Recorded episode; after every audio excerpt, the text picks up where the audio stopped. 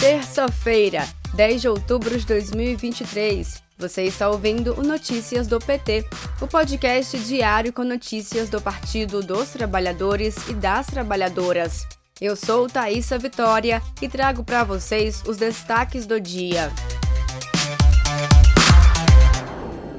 O produto interno bruto do Brasil em 2023 deve se expandir 3,1%, segundo o relatório Panorama Econômico Mundial, divulgado nesta terça-feira, 10 de outubro, pelo FMI, o Fundo Monetário Internacional. A projeção revisa em um percentual para cima a previsão feita pelo fundo em julho. No relatório, o FMI destaca o Brasil ao lado do Chile entre as economias emergentes latino-americanas que estão flexibilizando as medidas de aperto monetário adotadas no ano passado. Confira mais informações no boletim da Rádio PT em radio.pt.org.br.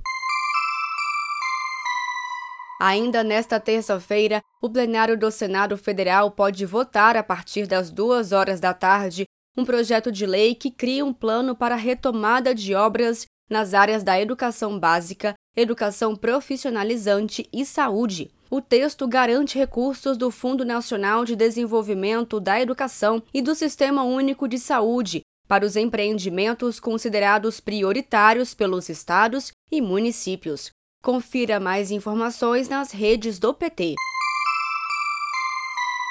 Governo Federal lança na Semana da Criança consulta pública na plataforma Participa Mais Brasil, pelo prazo de 45 dias, para ouvir a sociedade sobre estratégias para o uso consciente de telas e dispositivos digitais por crianças e adolescentes.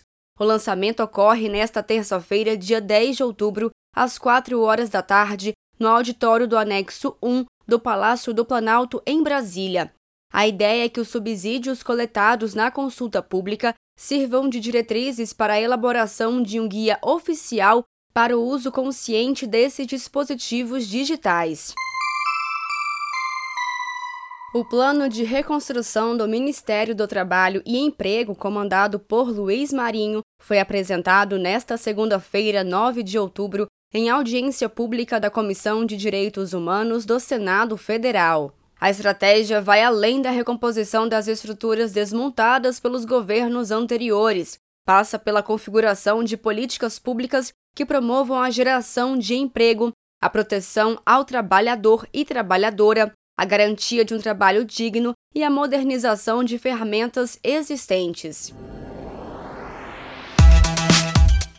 Este foi Notícias do PT. Ele é diário e está disponível na sua plataforma de áudio preferida.